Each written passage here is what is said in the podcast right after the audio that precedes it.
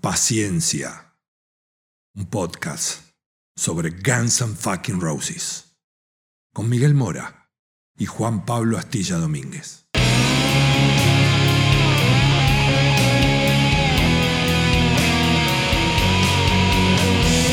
La banda más peligrosa del mundo.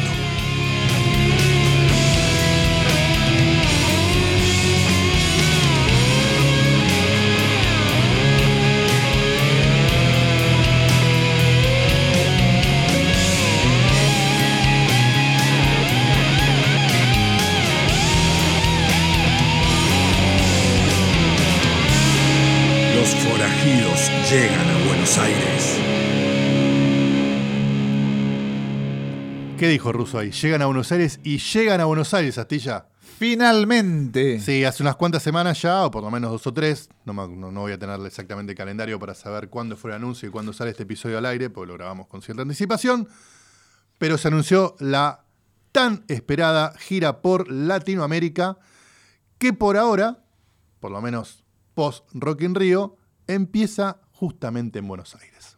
Vuelven los forajidos a Buenos Aires, 30 de septiembre en el Estadio Monumental de River Plate, el 2 de octubre en el Estadio Centenario de Montevideo, 5 de octubre en el Estadio Nacional de Santiago de Chile y 8 de octubre en el Estadio San Marcos de Lima, Perú. Y no está de más aclarar, ya Buenos Aires y Chile completamente agotados. Sí. Perú estaba ahí con una muy buena venta y Uruguay supongo que también va a ser un estadio lleno, no sold out, pero lleno. No recuerdo la fecha del Rock in Rio, pero es tipo el 10 de septiembre. A principios de septiembre. Hay Ti- como 20 días muertos en el medio de Brasil y Argentina. Seguramente cuando esto salga al aire ya habrán estado anunciadas o al caer, pero hay unas cuantas fechas más en Brasil post Rock in Rio. Ah, bien, bien, bien. O sea que van a tener un septiembre y octubre cargadito. Se confirmaron los rumores, ¿verdad? Porque Se confirmaron los rumores y lo que a mí más me sorprende, y creo que es un hecho inédito que nunca pasó en la historia de Guns N' Roses en este país, es que las entradas se agotaron en menos de 24 horas. En el mismo día, sí. En Argentina, de todas las ocasiones que han venido, 92, 93, 2010, 2014, 2016 16 y 17. y 17, inclusive la del 16, que era como La el gran reunión. regreso, no se agotaron en 24 horas. No, no, no, no, no. Ni siquiera el 17, que era junto a The Who, una banda legendaria de Y la esa música. Fue casi la fecha más floja. Sí, de, to- convocatoria. de sí. todas las que vinieron, fue la que más costó que el estadio se llenara. A ver, fue sorprendente, porque tampoco se sabe quién va a ser el soporte. O sea, esto es una fecha plenamente de Guns N' Roses, agotada por Guns N' Roses. Es un poco el arrastre, si querés, de la fecha suspendida en 2020, que era una presentación en el Lollapalooza. Guns N' Roses fue uno de los pocos artistas que finalmente canceló esa presentación debido a la pandemia. Cancelaron casi todos igual ahí, porque también estaba Lana del Rey, canceló. Sí, pero Foo Fighters se agregó. No, Foo Fighters se agregó. Claro, O sea, The estaba. Strokes no The canceló. Strokes puede ser que mantuvo. Pero bueno, es como bien de- estás, estás diciendo, se nota que hay como una fiebre, que hay muchas ganas de, de ver nuevamente a Guns N' Roses en vivo, cosa que a lo mejor nadie tenía en los planes o nadie tenía tan claro. Lo de la, la venta de entradas fue contundente. Y además no hay este, un aliciente en el sentido de que Guns N' Roses no lanzó un nuevo disco o Solo dos canciones Claro. que no cambian demasiado la propuesta del show en vivo que viene haciendo desde 2016. O ponerle que hay bandas que te anuncian qué show van a hacer. Por ejemplo, no sé, Metallica interpretando el Black Album de atrás para adelante. Nada, Nada. Vos sabés que es como una extensión más de aquella gira que empezó como Not in the Lifetime, Not in This Lifetime. Después fue We're Fucking Back. No sé cómo será el nombre que usen para este año en Latinoamérica, si es que usan alguno. Pero es básicamente el mismo show. Yo no imagino que haya grandes cambios. Lo que sí está claro que hay mucha gente, muchas ansias, mucho fanatismo por ver nuevamente a Axel, a Slash, Duff y quienes nos acompañan.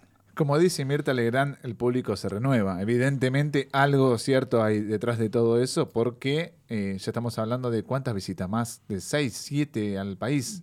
Exacto, y me parece que dentro de este análisis un poco así de bueyes perdidos que tenemos, pero que siempre está divertido y está bueno, es no hay tantas bandas de leyendas legendarias activas dando vueltas. Guns N' Roses está en ese círculo casi exclusivo. No hay, o por lo menos en Buenos Aires y creo que en la región, tantos shows de rock anunciados para este 2022, porque lo otro que tenés dando vuelta, Metallica y Kiss eran fechas viejas, fechas que se fueron posponiendo por el tema de la pandemia. Y después otros artistas que no les cabe demasiado la etiqueta de rock o de rock duro o legendarias. Son artistas más nuevos que obviamente también llenan y les va muy bien, pero de rock como que el público no tenía tantas opciones, apareció Guns N' Roses y dijeron, vamos. Sí, además, no solamente en el aspecto musical, estamos hablando de figuras icónicas eh, para la industria musical y la historia musical. O sea, ¿cuántas veces vas a ver a Axel Rose en tu vida? Y tenés la oportunidad de verlo una vez más y es como jugoso, ¿no? De tipo, estás, estás dando vuelta por la ciudad a sabiendas de que Axel está tocando a pocas cuadras de tu casa, o pocos kilómetros, o en tu mismo país, y no sé cuántas veces más se va a repetir eso en- en el lapso de tu vida. Nunca se sabe. Exacto. Cuando hay una leyenda, un pedazo de historia de la música este, cerca de, de donde estés, trata de no hacerte el gil, trata de ir porque vale la pena. Bueno, esto viene a colación de lo que va a ser nuestro tópico, porque nos gustaría que Guns N' Roses se arriesgara un poquito más tal vez en vivo, o que tocara algunas canciones no tan eh, difundidas en los shows en vivo y- o en las radios o en los eventos masivos. Así es, y es por eso que hoy elegimos este ranking de cinco canciones que Guns N' Roses prácticamente nunca tocó en vivo o muy poquito, y que tanto Astilla como yo, quien les habla, Miguel, consideramos que deberían, merecerían, por un montón de cuestiones que vamos a ir desgranando, ser parte de la lista de Guns N' Roses en vivo. Son una especie de gemas ocultas, pero también tomamos un parámetro. Las canciones ten- tienen que haber sido ejecutadas con un mínimo de 30 para abajo. 30 ocasiones para abajo, no de 30 para arriba. Como siempre, por más que dé la sensación de que esto es un Bartoleo constante, no, hay trabajo, hay Hay investigación. criterio. exactamente, hay una, este, un research, como dicen en Estados Unidos, y chequeamos que ninguna de estas canciones que vamos a mencionar haya sido tocado menos de 25 veces. 25 entonces ese quiebre, bien. Exacto, 25. Pensá que las más conocidas, las tradicionales, Welcome to the Jungle, Brownstone, Paradise City, están arriba de 700 veces. No, casi mil. O mil, sí, o sea, porque muchas veces las vienen tocando desde que se crearon y nunca salieron del set. Exacto. Así que bueno, si querés largamos con A la ver primera. la primera. Me muero. Me encanta. No, me muero. Me encanta. Qué bien que silba Axel. Muy bien. Es increíble. No parece Guns N' Roses. Es casi una marca registrada aparte de él. Tiene que silbar más seguido, Sí, Axel. debería es como Michael Monroe tocando la armónica. Axel debería silbar en todos los temas. Bueno, lo comentamos cuando hicimos este, la escucha de los Your Illusion, una canción preciosa, larga, con muchos matices, pero muy poco en vivo. Muy poco en vivo. Hablamos de Breakdown. Breakdown, tema de User Illusion 2. Tapa azul. Se me ocurre que la ejecución o la carencia de su ejecución en vivo corresponde a eso, ¿no? Todos los matices que tiene, todas las partes. No es un tema sencillo, eso está claro. No es un tema sencillo. Al mismo tiempo uno dice, pero no es sencillo y en el estudio lo resolvieron tan rápido. Estaban a punto caramelo. Si hay una cosa que repetimos 20 veces durante esas escuchas de Illusion era que toda la banda estaba a punto caramelo, por más que fueron sesiones largas y grababan separados y Axel se quedó horas y horas en el estudio, estaban a punto caramelo. ¿Te imaginas este tema en qué orden, por ejemplo, en, en vivo? Me gustaría en la primera mitad del show. A mí también. Primera es para, primera, para empezar a entrar en clima. Para mí también. Te- tocaste un par de hits, tirame esta canción difícil. Y me parece que va mucho más por ese lado que comentábamos de la parte de ejecución instrumental, porque vocalmente no me suena que sea un tema tan, pero tan demandante para Axel. Tema que casi lo podría llevar a velocidad crucero, ¿no? No, de hecho, con sus 60 años recién cumplidos, me parece que no tendría exigencia vocal. Para esta canción. Claro, no soy Sí. cantante, pero estimo y por lo que interpreto y escuché música en toda mi vida, se percibe que no tendría un esfuerzo vocal desmedido.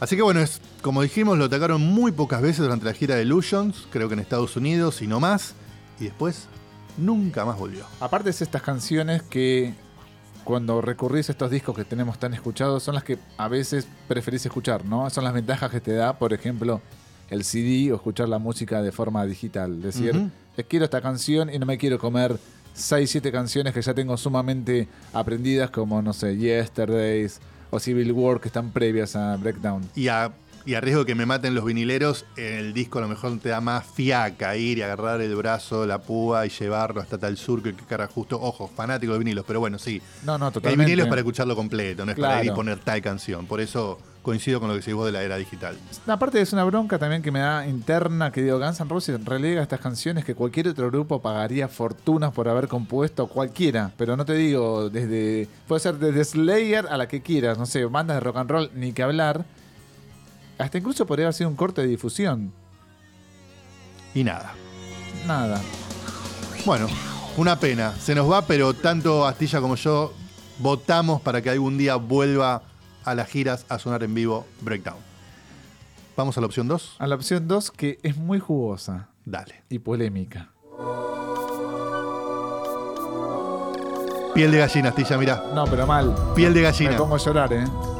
Whisky, cierro los ojos y escuchar el disco completo. Para mí, uno de los puntos más altos, pero muy, muy alto, a todo sentido, a todo nivel, compositivo, ejecución, arreglos, interpretación de Axel, letra. En todo eso, para mí, un punto altísimo de Chinese Democracy. Hablamos de There Was a Time. No solo de Chinese Democracy, para mí la carrera de Guns N' Roses. Coincido, dame la mano. Muy bien, de nuevo, Vamos. vamos, nene. Contra todos los haters de Chinese. Top 10 de mis canciones de Guns N' Roses.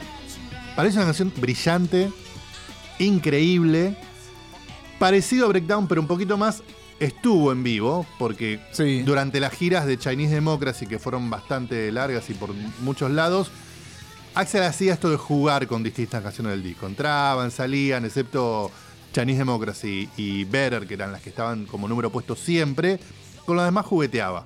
Entran, salen, entran, salen. There Was a Time fue una de ellas. Hasta creo que sonó eh, en la primer tramo del Not in the Lifetime. Creo que en el show de Los Ángeles. Vos sabés que con esta canción tengo un vínculo muy especial, porque obviamente fue una de las primeras canciones que muestra Axel en vivo, previo a Chinese Democracy. En la gira del 2006. En la gira de 2006, bajo el nombre Twat, que quiere decir boludo, las son las iniciales de boludo, pero significan, Desgranado, Una- si, si extendés los puntitos. claro, es una, una época o... There was a time, there hubo un was a- tiempo. un- un tiempo. Con esa canción, cuando la escuchaba por primera vez en vivo, yo decía, está buena, pero andás a ver cómo sería en, en estudio. Y una vez que te topaste con esta canción en estudio, decís, maestro, me quito el sombrero y tomate 15 años de nuevo para hacer un disco, si va a ir por este camino. Yo creo que ninguna, ninguna excusa, ninguna. O sea, ninguna va a dar, digamos, la justificación de por qué Chinese Democracy tardó tanto. De por qué Axel y los músicos que tenían en ese momento a su alrededor tuvieron que llevar llevar tantos días, tantas horas en el estudio para sacar un disco que, como dijimos hace un tiempo, se empezó a planificar a fines de los 90 y terminó saliendo en el 2008. ¿No?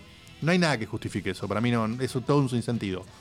Pero el laburo que tiene There Was Time es lo que más o menos se acerca a te entiendo. Te entiendo. Las capas, los arreglos. la- o sea, es realmente un trabajo de artesano difícil. Igual, supongo que con seres más normales alrededor de todo este ámbito lo podrían sacado a lo mejor en 20 días y no 8 años.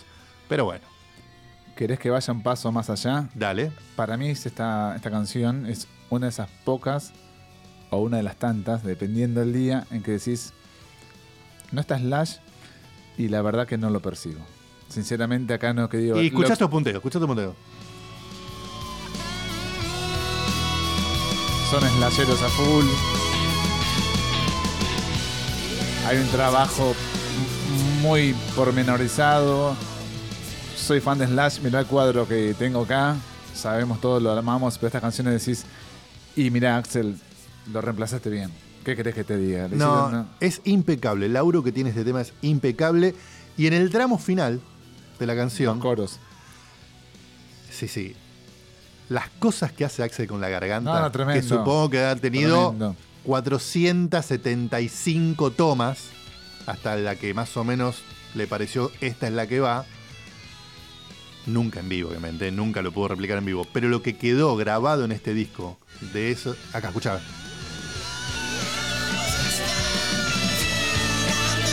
Me conmueve como el primer día. Sí, mal. Cada vez que escucho a Axel en este final de The Was a Time, me conmueve como el primer día. Nada, es impresionante. Así que Aparte, bueno, perdón, ya vamos a escuchar Chinese Democracy en tiempo real, por supuesto, pero también un poco para desmitificar esta figura de sesionistas. No son sesionistas, son la banda que el tipo eligió y Era acá todos se pusieron la camiseta y todos jugaron para el equipo. vamos, Astilla. Vamos, nene.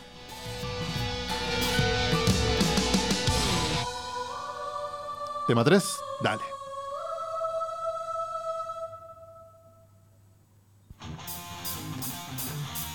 Me quiero matar. Cada vez que escucho el tema me quiero matar que no hay una puta interpretación en vivo de esta canción. Yo cada vez que escucho este tema, quiero escabiar, Mike. Salir de joda, date en la pera. De una, abrir una botella de lo que tenga a mano. Es un temazo. Mal. Es de esos temas de User Illusion que más se acercan a la furia, al ánimo, a la agresividad que contenía la banda en Appetite for Destruction. Sí, hablamos de Downtown Me, que es un Don't tema Damn Me, de exactamente. Illusion 1. Y acá me desdigo lo que dije anteriormente sobre Slash. Acá es fundamental que esté Slash. Clave. Y Duff también. No, Slash también. Matt también, obviamente. Nosotros lo bancamos a Matt, por supuesto. Claro. ¿A quién? A Sorum. Ah, ok. Eh, Paciencia. Me- o sea, me agarra eso, Astilla. Lo primero que me pasa es cómo nunca se dignaron en tocar esta canción en vivo. Tiene una contra para mí que es una letra demasiado larga. Porque hay letras que son largas y está bien. Esta letra es como que demasiado larga, demasiadas palabras. Y no solo memorizarlas va a ser complicada porque tenés un teleprompter, que es el monitor desde donde los cantantes suelen leer las letras, sino que la respiración, no la fonética, tenés que estar muy exigido todo el tiempo. A diferencia de lo que, de lo que dije yo, por lo menos de Breakdown, en este sí. Te, concedo que Don Amni es un trabajo difícil para Axel, muy exigente, que a esta altura del partido, de su edad, de su carrera, no sé si está en condiciones de dar en vivo. Igual me jode, igual me lamenta, me, me perturba, me entristece que Don Damn Me nunca haya sido interpretada en vivo. Es más, fíjate, yo pagaría el doble o el triple del ticket si Guns N' Roses me dice no hago hits, te hago todos temas raros. Pago el triple. Tocas donde quieras, ¿eh? Me prendiste la lamparita, Astilla. Imagínate una gira de Guns N' Roses donde previo al show, de golpe te digan, esta noche va a ser la otra canción. Me muero. O esta noche es alguna de estas tres, de esas que no tocan nunca. Al mismo tiempo, una banda tan exitosa y tan hitera y tan convocante como Guns N' Roses a veces prefiere apuntar a lo seguro, a la balada, al tema más radiable. ¿Por qué? Porque ya lo vimos en la gira de No- eh, Not in This Lifetime. Hacen coma en vivo y hay una siesta a veces de 10 minutos porque evidentemente men- mucha gente no está o interiorizada en esas canciones o prefiere otro tipo de canciones, dos canciones más cortas. Vale perfectamente el comentario y la aclaración, Astilla. Es así, cuando una banda toca delante de tanta gente en estadios donde nunca baja la convocatoria de 30.000, 40.000 personas y el 70% de esa gente quiere escuchar los temas que conoce. Que no hace falta comprar el disco para conocerlos. Que con la radio, con la televisión, que con la publicidad, con lo que sea, tiene en su cabeza. Don't Damn Me no es de esos temas. No, además, eh, ya estamos en 2022, a 31 años de la edición de los Illusion, y yo lo veía más potable, más viable, si se quiere, esta canción en esa gira donde los músicos estaban más aceitados, dos años y medio de gira sin pisar la comodidad de sus hogares, y por ahí los tipos dicen, che, ya estoy cansado de tocar Don't Cry, vamos con una más rara, No hay caso. pero hoy con una banda haciendo giras muy esporádicamente no la veo. Pero bueno, como te dije, lo lamento y encima la letra me parece buenísima, muy sarcástica, este, Autorreferencial. autorreferencial, muy ese momento de Axel. Pero bueno, me parece que nunca me voy a poder sacar las ganas. No, es una pena. Apelo a que Slash, que tiene tanta creatividad musical y que toca tantas canciones como solista y como Guns N' Roses, algún día diga, che, hagámosla. No solo como que toca Slash.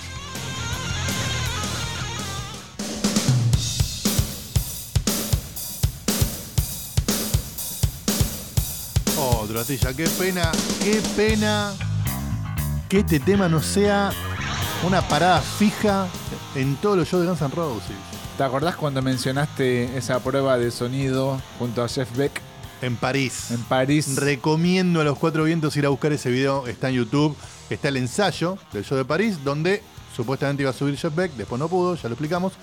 Pero lo que se ve de ese ensayo encima con Jeff Beck, que te potencia, te pone hermoso lo que sea, es asesina. Es asesina esa versión. Hablamos de Locomotive, otro tema extraído del Illusion 2, que tiene temas muy largos, porque tiene por un lado Civil War, Strange y ahora Locomotive.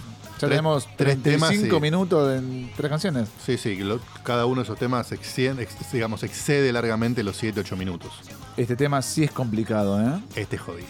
Es jodido. Este jodido lo hicieron muy poco en la gira de Use Illusion. Lo volvieron a hacer en el último, en los últimos tramos de la Not in This Lifetime. Mal.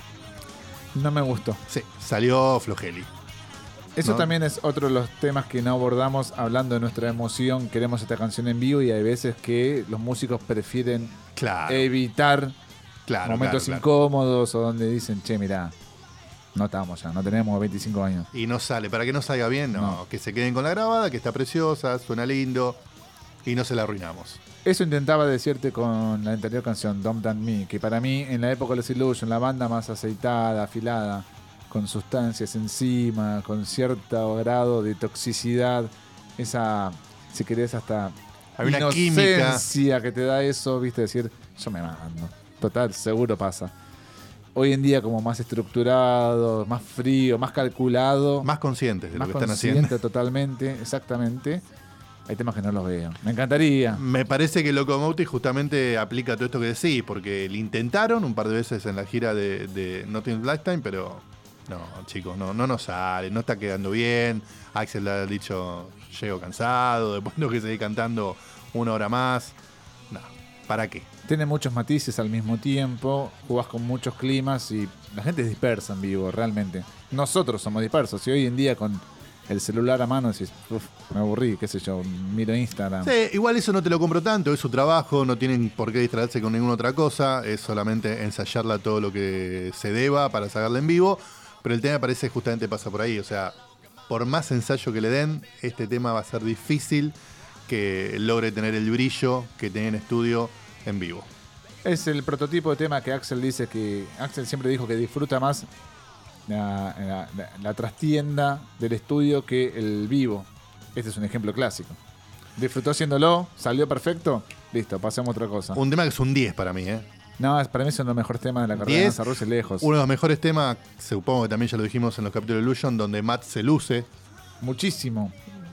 O sea, Matt es una locomotora ahí atrás durante todo el tema, desde el principio, de hecho lo abre él, hasta que termina empujando, empujando, empujando a todo lo que tiene a su alrededor. Y el tono de voz de Axel, después me dicen de Mike Patton, que es versátil con la garganta. ¿Y Axel? Bueno, sí, acá juega, juguetea mucho con sus matices. ¿Querés pasar al quinto tema? Porque obviamente coincidimos con los cuatro y vamos a decir el Vamos, quinto, dale. mencionemos el 5. Down In It the Fun. Fun. No, ¿cómo? No, ¿cómo? En It Fun habíamos dicho. Down in the Fun En quedamos. No, Astilla. ¿Escuchaste bien? Escuchá lo que suena. Down Te in the mandé Fun. por escrito. En It Fun. No, Astilla. It Dijimos Fun. que de Spaghetti era Down in the Fun. Bueno, son fan de Michael Monroe. sí. Paciencia. Y bueno, número uno. En It Fun. Hacemos un poquito cada uno. Dale. Yo, para mí, lejos Down in the Far. Me parece que de Spaghetti, que es un disco que me encanta de punta a punta, es una versión asesina. Te arrastra, te lleva. Es una letra buenísima, muy sarcástica, muy guacha. Y a pesar de que toda la prensa inglesa se burló del intento de Axel por imitar un acento inglés, a mí me gusta cómo termina dando ese resultado final de un Axel tratando de, no te digo salir de la zona de confort, pero sí tratando de imitar una cosa que él no es. Y me parece que el resultado final es bueno. Te voy a achacar tu opinión solamente en dos comentarios. Uno es que la versión está muy apegada a la original, que es de los ingleses UK Subs. UK Subs, que tocaron en la Argentina Varias veces. varias veces. Hasta en una cárcel. La versión es muy apegada a la original, como que no le agrega nada salvo obviamente el sonido, el audio y la interpretación de La, Rose. la guitarra de Slash me parece que le da un plus que no tiene original importante. Y la segunda es que me trae malos recuerdos porque la tocaron una sola vez en vivo, que fue la última vez que tocó Steven Adler la batería en Guns N' Roses. No, y la tocaron una vez más. Otra vez más. La tocaron en la, en la gira del 2016, 2006. Es verdad, con Tommy Stinson, es verdad. La tocaron en 2006. Es en, la, verdad, en es el- verdad. en la época de Axel dreadlocks atados y camisita sin mangas. Bueno, lo que quería decir es que la tocaron. eh, fue el, el último tema que tocó en vivo Steven Adler. junto Yo creo a que fueron esas dos veces y nada más. No sé si hay alguna más ahí dando vueltas, pero seguro esas dos están. Y sí, Igual muy poco, muy Cap- poco. Y me encantaría este tema en vivo. Me parece que aparte es un tema que en vivo garpa, tiene esa energía para tocarse en vivo. Que lo reemplacen por Raw Power, que medio que ya aburrió. Que bueno, ahora no la están haciendo. Basta de Attitude y Rock. Attitude Basta, tampoco. basta. Esas Bueno. dos deberían enterrarlas por un buen rato. ¿Puedo ir a mi, eh, mi elección, por Bueno, favor? Para mí era esta, para mí era Donde Ford, pero vamos a la tuya. bien esto. Ya está, Mike. Lloro, ya está, listo. Mira lo que es esto. Al bajo. Vamos, Daf. Vamos, Matt. Impresionante, el arpegio atrás. Esta es una obra maestra, Mike. Te doy un poquito de mi contexto.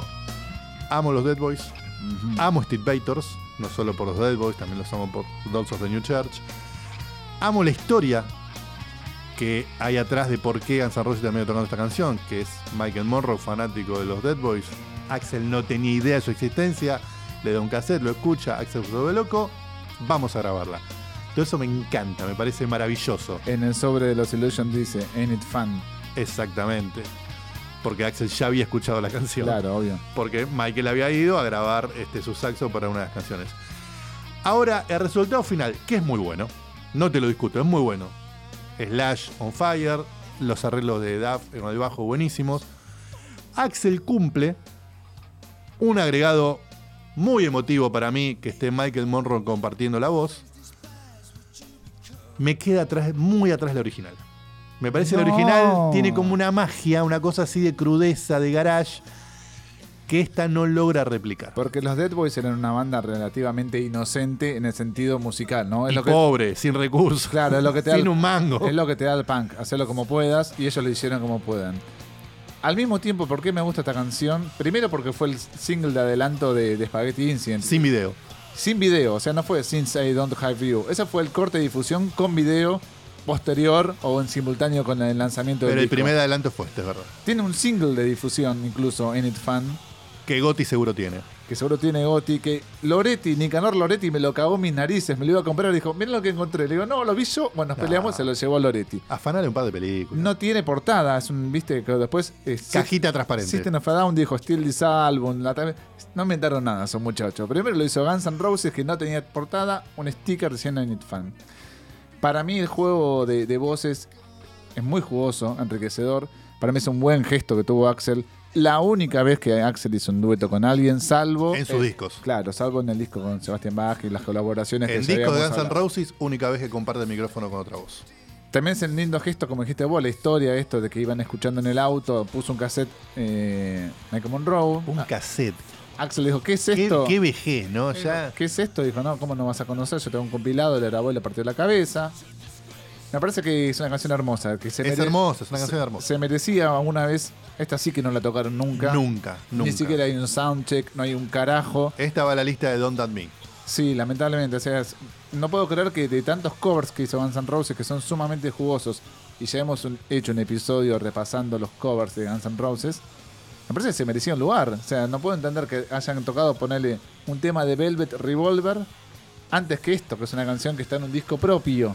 Que, es una canción que me pone en la piel de gallina. Alguien tiene que ceder, dice la frase. Me parece que lo de Velvet se explica por ahí, porque están ahí Duffy y Slash, que pasaron unos cuantos años este, sembrando esa huertita llamada Velvet Revolver. Y te digo una cosa Esta también. es una cuestión mucho más, me parece, exclusiva de Axel. Y lo que sí veo en esta es que si la, qui- si la quisiera hacer en vivo, como la grabó en estudio, se le volvería complicado. Pero sería adaptable. No hace falta que haga los mismos gritos, las mismas cosas extendidas que hacen la versión de estudio. La podría resolver de una manera a lo mejor más de, de batalla en vivo que iba a rendir igual. Sí, y al mismo tiempo pienso en qué momento del show tendría que entrar esta canción porque le tenés que hacer un hueco. Último cuarto. Claro. Sí, último cuarto. Ya viste todo y tipo la gente ya se va feliz si, si- si quiere, ¿no? Y la gente ya no tiene tanta energía de ponerse a agitar como Claro. loca. Y este tema es súper disfrutable para escucharlo un poco más tranquilo. ¿Viste? Bueno, me das un poco de la derecha. Pero me quedo con Domino Song. Ok. Te quedas con el Reino Unido.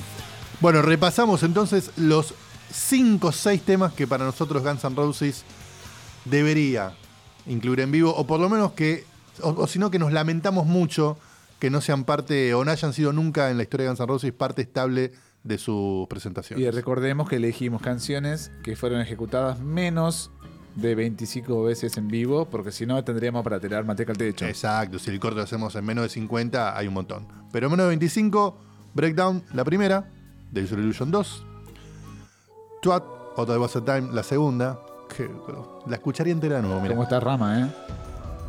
La tercera, Don't Damn Me. El Guns aguerrido, furioso, punky. Y el Axel intimidante. Cuarto, Locomotive.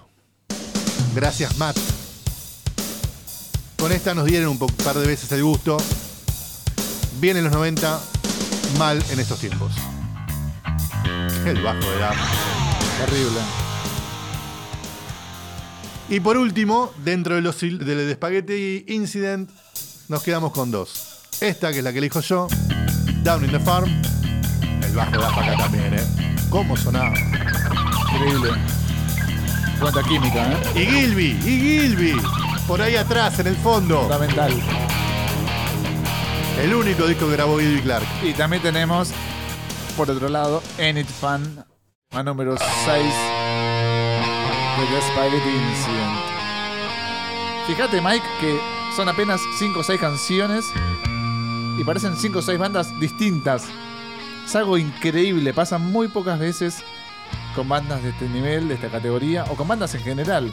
Y esa cosa también a veces es medio difícil de explicar, ¿no? Porque mirá, como dijiste vos, el corte lo hicimos menos 25, si no serían muchos más, con lo cual podemos decir que hay muchas canciones de Guns N' Roses que han sido interpretados muy pocas veces en vivo. De una banda que no tiene tantos discos. No, y que no tiene tantas giras tampoco. Eso en general le pasa a las bandas que tienen, no sé, 30 discos editados, más de 20. Entonces, claro, se van a cada hit de disco y a lo sumo buscan el lado B del hit de cada disco y punto. Y otros temas quedan súper enterrados con toda lógica, porque imposible si tenés 20 discos editados. No es el caso de Guns N' Roses, que no siquiera llega a 10 en tantos años de carrera. Ok, tenés dos discos de muchos temas, como son los Illusions. Pero en general, digamos, si vamos a grosso modo, la cosecha, las canciones que tenés a mano no son tantas. Bueno, aún así, hay muchas que en vivo nos dejan con las ganas porque no las tocan. Recordemos también que no elegimos One in a Million porque tiene un episodio propio. Si no fuera por eso, estaba en esta lista, ¿eh? Porque me encanta. Es un tema que me encanta y si no lo hicieron, vayan, escuchen la polémica sobre Wine a Million, que tenemos unos cuantos datos muy interesantes. ¿Cómo titulamos este episodio? ¿Las 5 gemas ocultas? ¿Las 5 barra 6 gemas ocultas? Tocal en vivo, copate. Ahí va. Gracias, como siempre, las manos mágicas de Rama Vega acá en Boom Rec. Gracias, Russo, por la intro. Gracias, Sergio Verdicheschi, por esa guitarra mágica que suena del principio y del final. Gracias, Claudio Maidenstone, por estas gráficas hermosas que ilustran cada uno de los episodios de nuestro podcast. Ya saben, pueden colaborar en Cafecito o en las distintas plataformas de crowdfunding. Nos siguen en Twitter, en Instagram, en TikTok y donde quieran. Y esperen que el próximo episodio es el número 50 y si viene algo muy grosso. ¿Sí? ¿Vos decís? Sí, sí. Confía Yo- en mí. Confío en vos. Yo te creo.